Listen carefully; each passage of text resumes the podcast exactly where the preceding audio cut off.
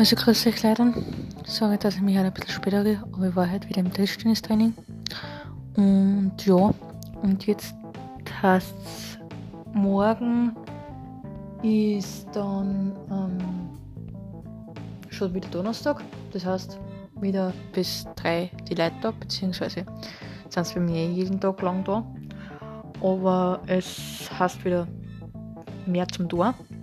Und dann ist Wieder Freitag und das bedeutet wieder Wochenende.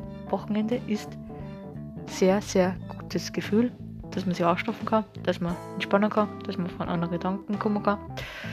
Aber ja, es tritt bald die 2G-Regel ein. Das heißt nur mehr impft, geimpft und genesen. Und das ist, wie gesagt, finde ich extrem gut. Und ich hoffe, dass kein Lockdown kommt.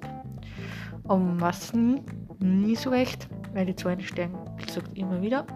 Dann schauen wir, was sie die nächsten paar Wochen so tut. Und ob wir nicht wieder in einen richtigen Lockdown verfallen. Habt einen schönen Schnamm. Für euch. Bis bald. Tschaußen.